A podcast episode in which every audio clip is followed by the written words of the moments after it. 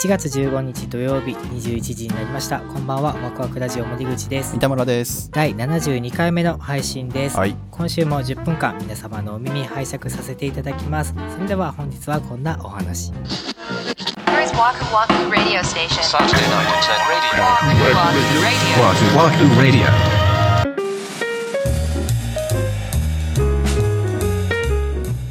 仕事の取引先の方なんですけど、うん東京の人なんですよ。まあ結構長く交流がある人で、その人からまあ連絡をいただいて、三田村さん実はね、みたいな話で、あの、転職されるみたいなことで、おうあ、そうなんすね、みたいな。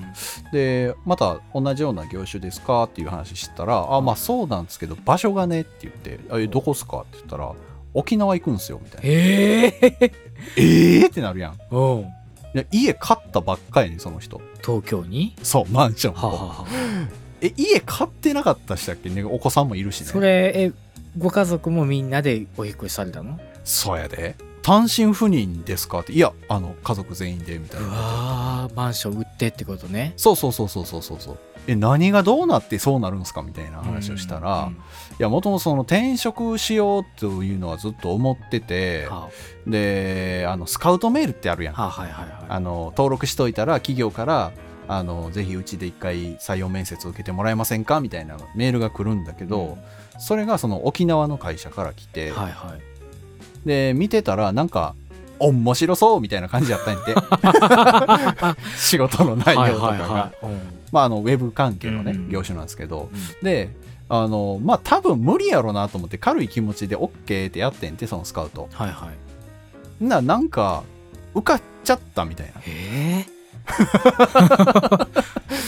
で実際もうこの間沖縄にもう引っ越しをされて、はそっちから、まあ、あの連絡もらってあの無事について今仕事してますみたいなことで言うててんけど、でそこでねうん。言われたのがそのまだ東京にいてもうこの後すぐ沖縄行くんですみたいなタイミングで俺とどうやらその人が喋ったらしいのよ電話で。どうやら？そう。でその時にまあ仮にねその人のこと田中さんとしたらはい。俺が田中さんに「いや田中さんはみんなを平等に愛すの苦手ですもんね」って言ったらしいのよ。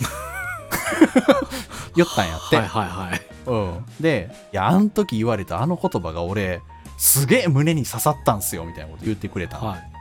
で三田村さんがあの時ああいう風に言ってくれたからうん。今ちょっと心を新たにして頑張ってんすよみたいなこと言ってくれてね。は俺1ミリも覚えてなくてさ。なんでなん？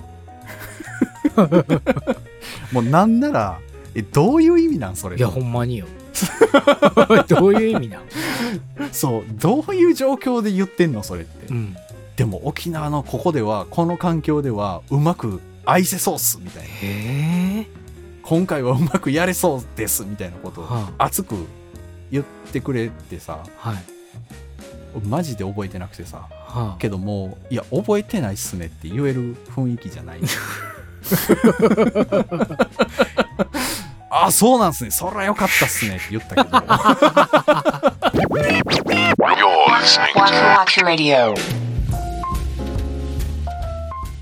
それっぽいことを言う時は覚えとかなあかんよ。いやそれでもなんかの話がないとそんな話にはなんないでしょうよ。それまでの過程でいろんな話があってオチやと思うねんそれが。そうだね。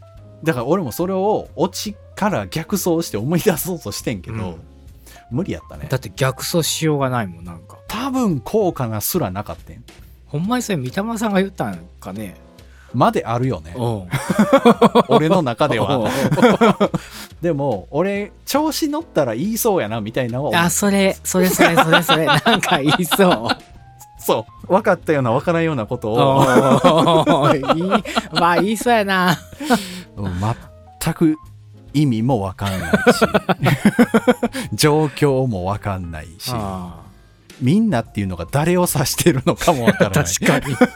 でも多分会社の人なんやろそうなだろうねその話だとね、うん。だその転職する理由と多分リンクはしてんだろうと思うねきっと、うん。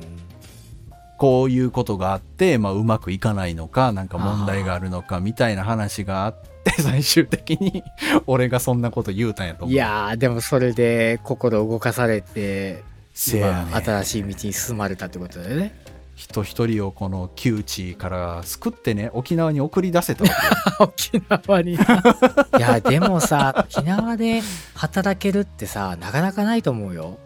ないよ、うん。そんな。マンション買って家族もいてとかっていうそういう状況でさ沖縄にさあ行こうって踏ん切りつけれる人ってなかなかいないと思うわ。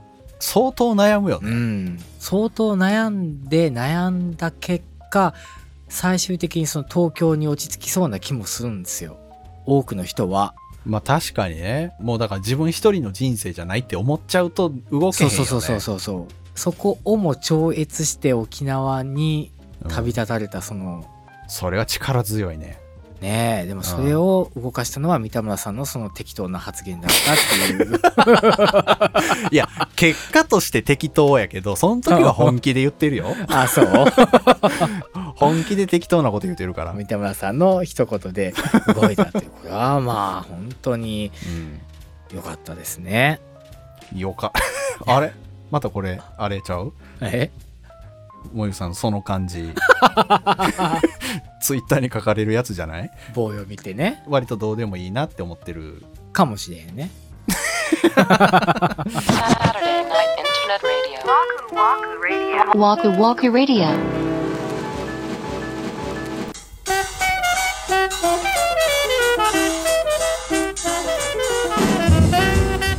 今週のワクワクラジオそろそろお別れの時間が近づいてまいりました、はい。まあ、今日のお話はうん。ね、なかなかちょっと私は共感がなかなか難しかったんですけども。ほんま？ええ。グリム童話みたいな話やで。きちんと教訓があったでしょ。あのそれっぽいこと言う時は覚えてろっていうこと。いやーいやもう本当ですよ。でもね人の人生を動かしかねないですからそういうお話はね。意外にえす俺が言ったそんな言葉そんな刺さんのっていうことあるからね。あー確かに。そうかも。そう何気なく言った言葉が実は聞き手には深く刺さったこととかがあるんでね。うん。ほら教訓めいた。オッケーオッケー問題なし。本当ですね。いやいい話でしたね。はい。はい。はい OK です。はい。はい、では今回も公式ホームページの方におはい。便り頂戴しておりましたのでご紹介させていただきます。わくらじネーム青い鳥さんです。ありがとうございます。三田村さん、森口さん、はじめまして。IT 系でもクリエイターでも配信者でもない一般リスナーですが、いつも楽しく拝聴しております。おーありがとうございありがますとうございます。この度本編とアンダーグラウンドをコンプリートしましたのでお便りいたしました私は枚方に縁のある元お京藩民なのでお三田村さんのローカルネタが大好きです。は はい ありがとうございますあとは、えー音楽の話も大好きです。バクラジで最初に聞いたのは「もしもピアノが弾けたなら」の回でした、はいはいはい。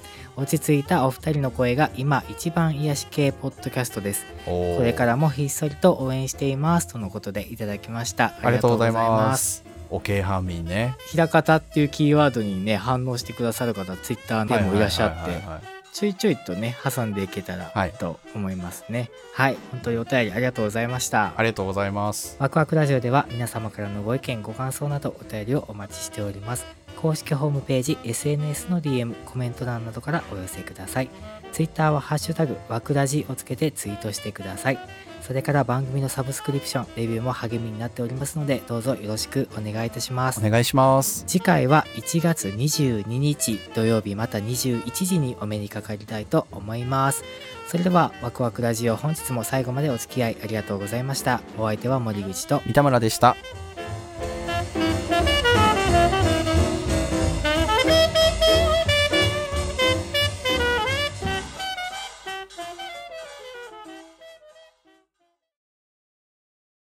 はいでは公式ホームページ公式ホームページの方にお便りいただいておりますおります。あ